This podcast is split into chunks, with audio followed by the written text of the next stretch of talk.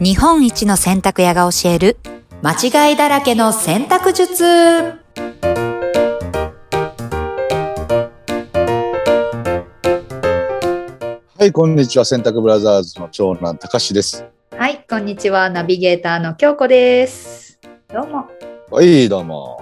どうもどうもどうもやってきました。月曜日、やってきました月曜日エブリマンデーでお送りしております。お送りしておりますもうこの番組も30話を超えてきましたねマジか、やってんな。やってんなうん、もうそろそろなくなるぜ、これ。ネタ。 嘘嘘これからちゃうのえもう前回からなんなんその仕事やってないから出すのちょっとちょっと待ってもらっていいですかね、ネガティブバイブス出まくりで しょ。ネガティブバイブス出さない出さないあーすみません。ちょっと今強日いはですね、あの、全然違う話と言いますか、まあ、はい毎回全然違う話で、 そうね、ねあんまりこう、洗濯の話は、うんうんまあ、多いっちゃ多いけど、洗濯の話の方なんかが。してますよ。ね。うんうん。ただ、今回はですね、うんこのナビゲーター京子がですね、はい。えー、なんと、うーまあ、舞台演出家、うん。もう世界的にも有名な、えー、蜷川さはい。ん、蜷フルネームは、ゆきおさはい。蜷川幸雄さんです。ん。ゆきおさんのもとでですね、うんうん。えー過ごした数年間うん。をね、えーちょっとこう掘り下げて、おお嬉しい。まあ、あのすごく貴重なうんね、あのまあ、時間だったと思うんですが、うん。まあ、まずは、まあ、蜷川さんという方、僕はね、あまり詳しくは存じ上げてなくてですね、うんうん。えーすごくまあ、有名な方、すごい方っていうのはわかるんですけども、うんまあ、このリスナーの中のにもね、そういう俺と同じような感じの人もいると思うんで、まずまあ、どういう部分が、蜷川さんの演出っていうのがうんすごかったのかっていうのを、ちょっと強固目線でお今日ーは教えていただこうかなという会です。ありがとうございます。すみまよせろしいですかん。いえよろしいですかねリス行ナっーちゃのっていいですか言っちゃって、言っちゃわせてください。ちょっと選択の話ではなくなるけれども。うん。えーそもそもその蜷川さんっていうのは映画もやってますよね。あ、そうですね。蜷川幸雄映画監督。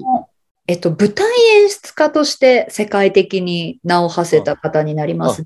ゆきじゃおあさん。映画というよりは舞台。舞台ですね。ああ、そうですか。なんか映画もやってるイメージはあるんですけど、そんなことないですね。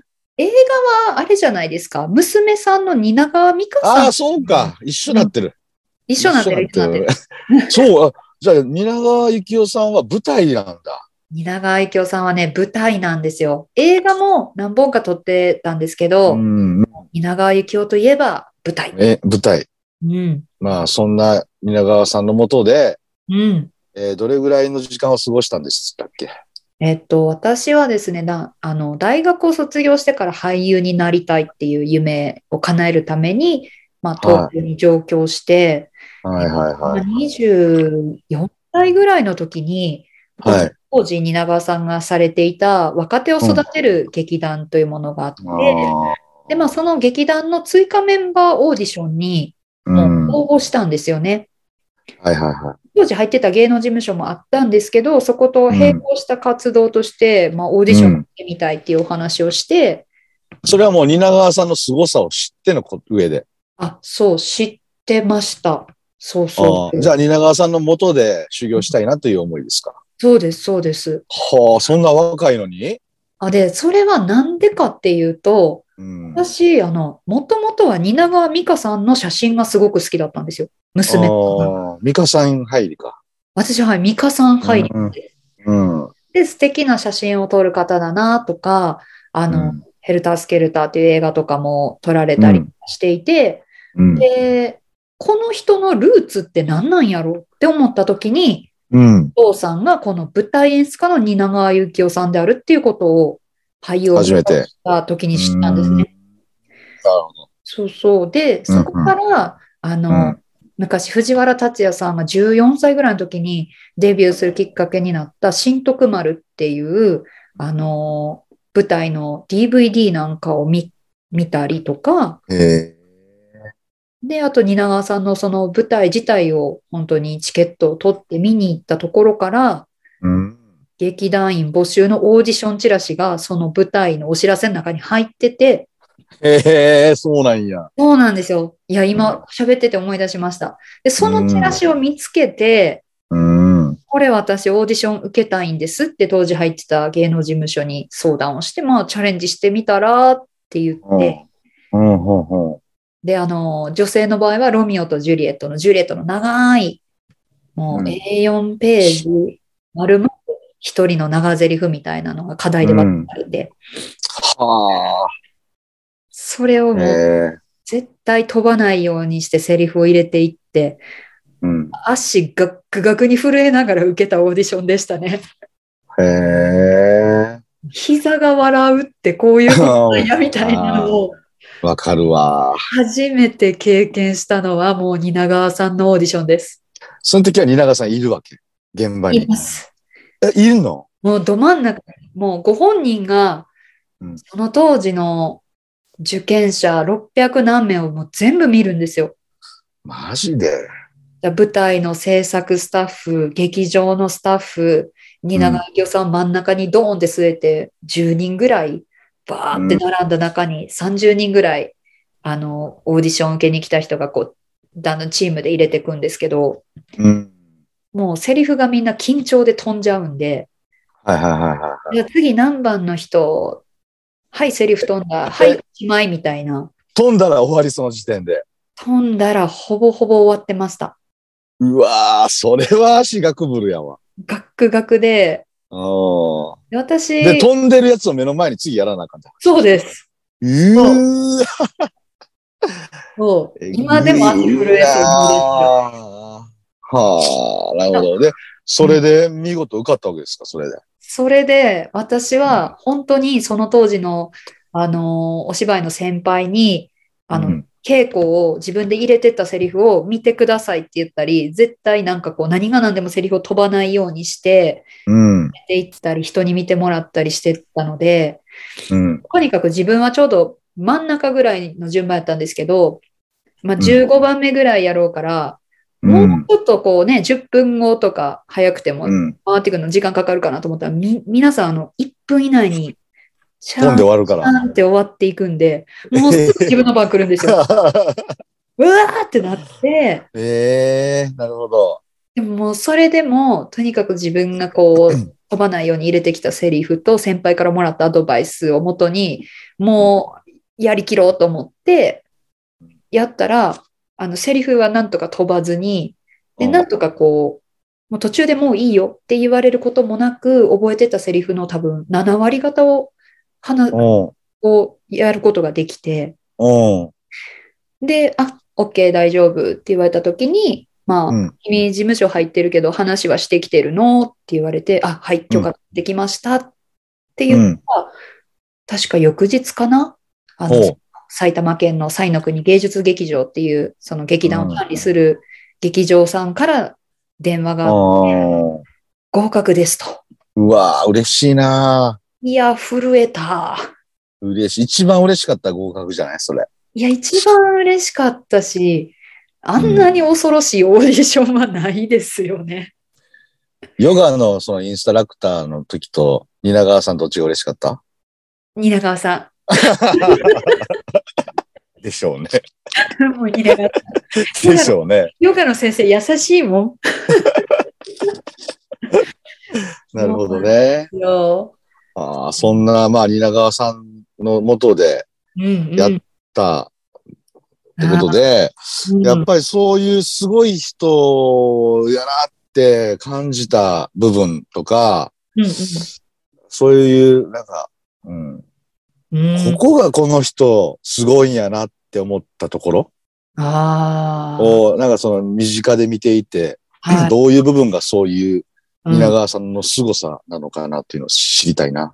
まあ、なんか私の中で結構、まあもちろんね、私たち劇団員ペーペーなんかは、もう怒鳴られて、ね、ねえ、怖うい、怖い言ってますもんね、皆さんね。ね、稽古を受けて、で別にそれが若手だからとかじゃなくて、このおベテランの俳優さんだろうがうん勇者がなく、えそうなんや。そうなんですよ。今 ね、えもーうちょっとペコペコする感じもなく、おいやあの、ないですね。ええお、同じ扱い。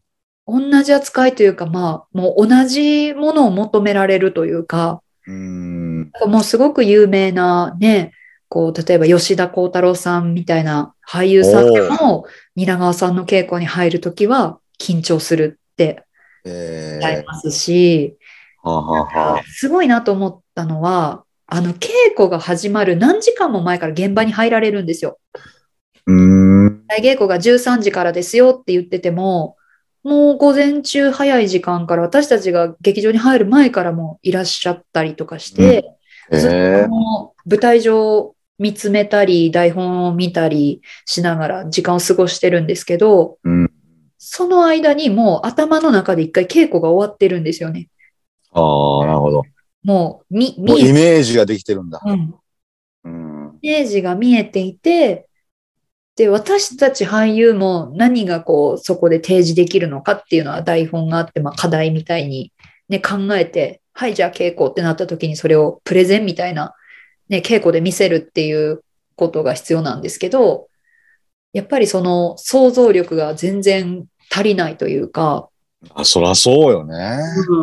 そうなるわな。で、何やってんだよって言って、ああしてこうしてこうするんだよって言って、うん。その通りに動いたら、ものすごい感動的なシーンが出来上がったりとか、やっああ、なるほどね。てるんやろ、この人の頭の中は、みたいな。そうなすんです。ごいね。蜷川さん自体は何を見て、そういう感性とかうん。磨いてこられたんでしょうね。いや、多分あの、若い頃からその、秀才みたいなところあったんだと思うんですけど、もうとにかく、でも、いろんな世界中の音楽を聴いたり、美術を見たり、な歴史るほどからね。からにこう触れてきてて、うんなるほど、なるほど。うん、っていう中でうん、結構あの、印象的な他の方が受けてたダメ出しがあったんですけど、うん。全部男性であの作品をやるっていう時に、まあ、男の人がこう女装女装をしてあのギリシャ神話のこう女神様みたいなのを演じる時にうん。全然ダメじゃないかみたいなお前クリムトみたいにして立てようってはあったんですよ。あ。へえ、なんすか、クリム トって。でまだ私も入ったばっかりの時にクリムトって何クリムトみたいに立つって何みたいなもうダメ出しの意味が分かんなかったんですけうど、んうん。で、後々調べたら、あの、クリムトっていう、もう有名な芸術家ですよね。へえ。なんか、女性の体というか、もう生命が光り輝いてるみたいな、あうの、ん絵をちょっと見てもらえるとわかると思うし、なんかどっかで、あ、見たことあるかもみたいな、へえ。ともはやもうダメ出しの例えが、芸術なるほど。そういうことか。そなるほう。どな。やっぱそういうことにも長けてないと難しいんですね。そうですね。うん。だからこうクラシックを聴きなさいとか、まあクラシックも幅広くですよね。同じベートーベンだろうが、誰が弾いているベートーベンかでも違うから、いろんな、もう教養って言ってましたね、なんで。うんうんうん俳優としてのそういう教養をつけなさいっていうのは、演技の勉強してるだけでも、なんか成り立たないんだなってないるほう。ど。わもかる気がするな。う、でも一そうです。見全く関係なさそうに思うけど、うんうんでもやっぱりその何かを表現する表現者として、うんえー観客に見せる動作とかうんは、うん全部自分の脳みそに入ったものから刺激を受け、影響を受け、出てくるものっていう、うん。うーことなんですよね。いやもうまさにそうですよね。うん。あの俳優時代はもうやっぱりすごいきつくてそれがパンク常にパンクみたいうん、確かに。な、うん、感だっじでてそんなすぐに入れれるもんじゃないもんね。そういうものって。そ本当う、うんうん年月かけてうん努力しないとうん、すぐにはできないものやから、うんうん、すごいね。すごいですね。だからもう、うんもう、もう叶わない相手というか、うん恐れうでれあう相も、手というか、オーディションに受かったっていうことは、それができる、こいつはできそうやなっていう可能性を秘めてたって思われたってことじゃないまあ多分そう思っていただいて、そあの受験生は女性の合格が私を入れて3人しかいなかったあ。んいでえ、マジで。そうなんです よ。あとは全部男性でうん。 8名ぐらいいて、でも受かった後一度もほとんど来ずに辞めた、辞退された方とかもいましたし、ええでそれぐらいこうプレッシャーも合格してからがスタートっていうプレッシャーもすごまあかった。そうでしょうね。うん。そうそうそうそ素晴らしい。う。ねえ。いや、でも本当に感謝しかないです。ああ、いや、そんな経験できないっすよ。うん、うん。まあ、うんそれがあってね、今こうやってポッドキャストとか、うん。全部つながってますしね。全部繋がってますね。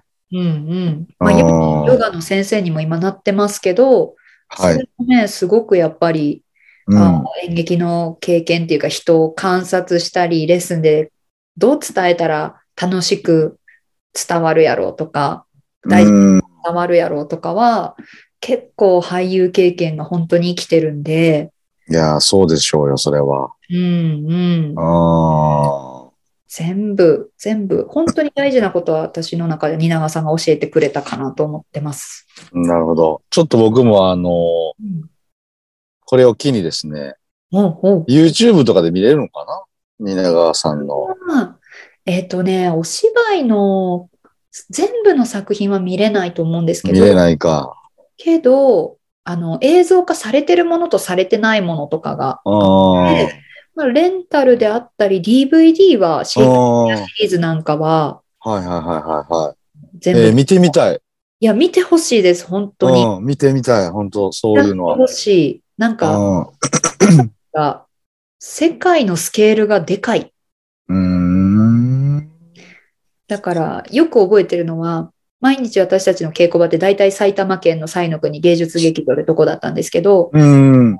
あの、埼玉の稽古場で稽古してる時に、うん。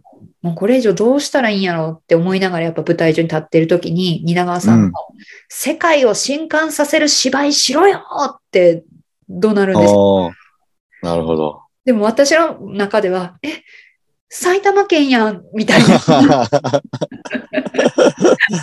なるほど、なるほど埼。玉県なんだけどっていうのの中に、うんでも、うん長さんはその作品をもうフランスに持っていくとか、うんパリでやるとか、うんシェイクスピア作品だったらもうイギリスでやるにはっていう世界を据うんえて演出をされてたんで、なるほど。うん、なるほどね。